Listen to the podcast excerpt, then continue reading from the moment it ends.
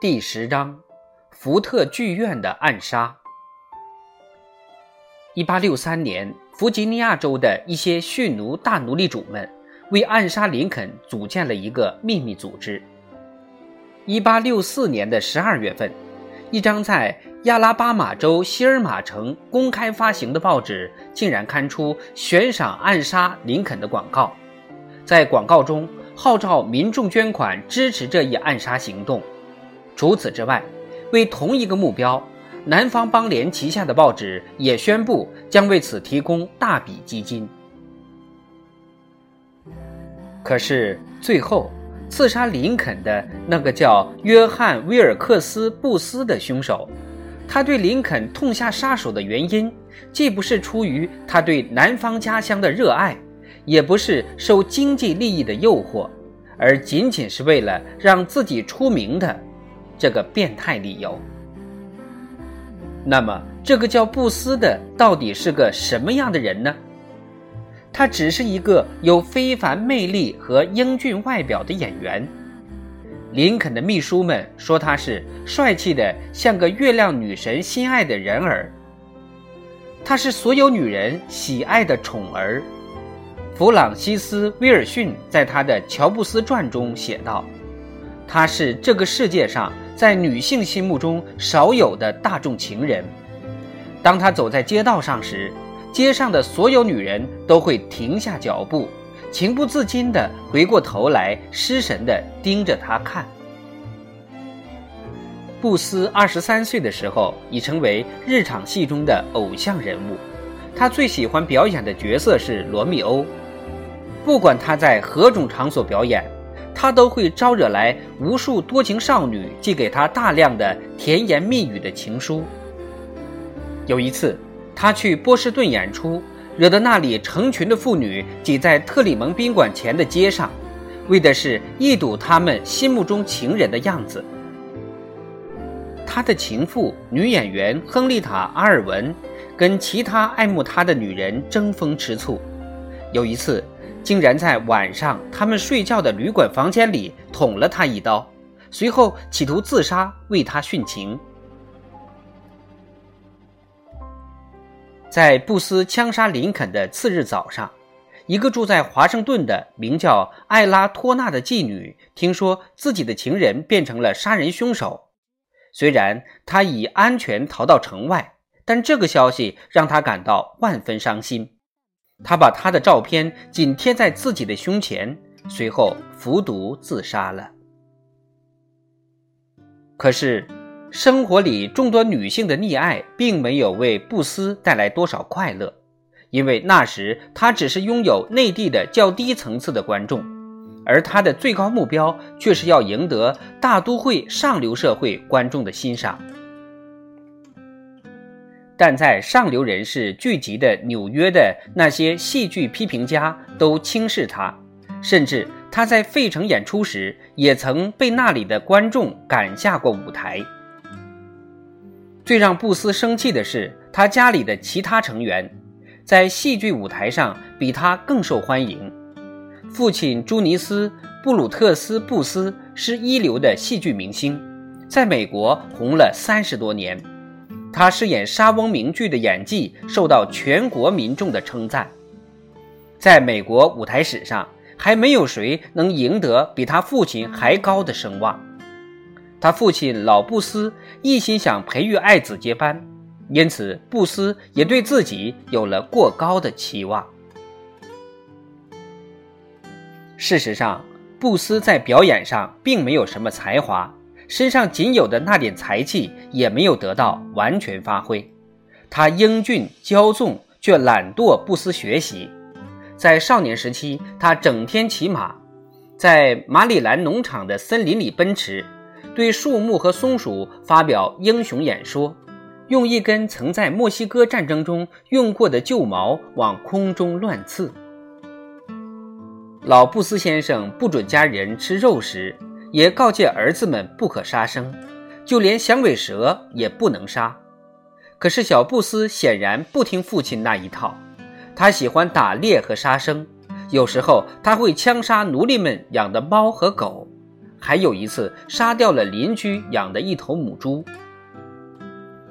后来，他去奇沙比克湾当了海盗，然后又变身成了一个演员。二十六岁时，他成了中学女生们的偶像，但他觉得自己做的还远远不够。哥哥艾德温则获得了他期待已久的盛名，这让布斯十分嫉妒。经过一番苦思冥想，他决定要让自己一夜成名。他的初步计划是，要在某一天晚上跟踪林肯去剧院，等他的同谋者灭掉瓦斯登之后，他就冲进总统包厢，用绳子将林肯捆住，再把他扔到下面的舞台，接着从后面带林肯出去，趁夜色逃走。之后。他能够在天亮前抵达烟草港旧城，然后划船渡过宽广的波多马克河，南下穿过弗吉尼亚州，把林肯这个北军的领袖交到李士满的南军手里。事情结束后，南军当然可以提出条件，立刻结束这场战争。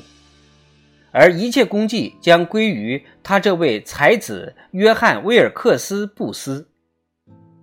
他将比他的哥哥艾德温名声更大，而且超过他一百倍。他将在历史上获得抗暴英雄威廉·泰尔的美誉。这就是他的梦想。为此，他竟然放弃了剧场里一年两万美元的高收入。金钱对他来说意义不大，他需要的远比物质更重要。他拿出了所有的积蓄，从巴尔的摩和华盛顿的南方同情者中寻找一些人，资助他们成立组织。布斯还打赌说，他们每个人都会发财并且成名。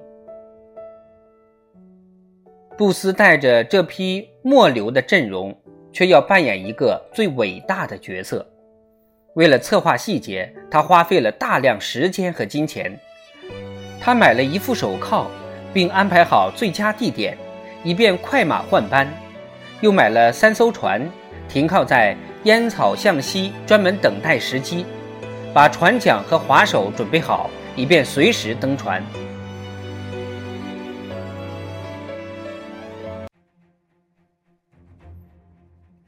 一八六五年一月。他坚信这一伟大的时刻终于到来了。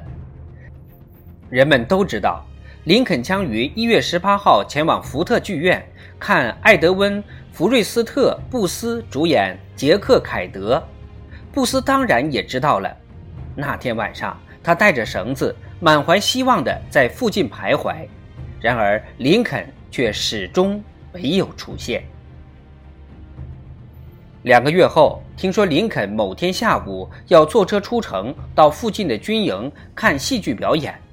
于是，布斯又和他的同谋者骑着马，身上带着猎刀和左轮枪，埋伏在马车将要路过的地方。然而，白宫的马车驶了过去，林肯却不在车上。布斯再度受挫，他气得发誓诅咒，他使劲拉扯自己的黑胡须。用马鞭抽打皮靴，他受够了，不想再受挫折。既然抓不到林肯，那就杀掉他。几周后，李将军投降，南北战争结束了。布斯明白，这时绑架总统已没有意义，于是他决定刺杀林肯。布斯并没有等待多久。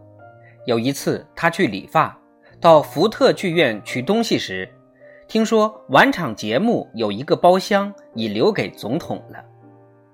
布斯大声说：“什么？这个老无赖今天晚上要来这儿？”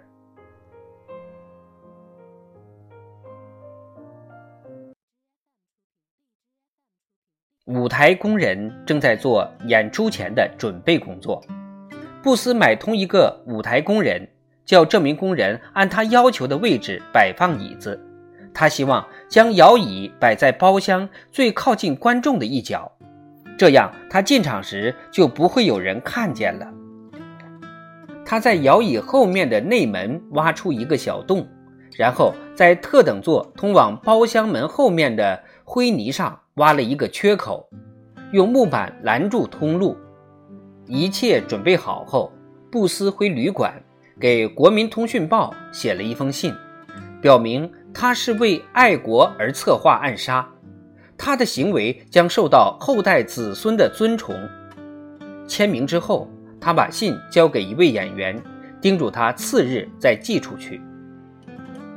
然后他在一家马车出租行雇了一匹栗色小母马，他号称健步如猫。然后便召集刺客们上马。他发给阿切罗特一支枪，让他负责射击副总统；又将一把手枪和一把刀交给鲍威尔，让他负责杀死西华德。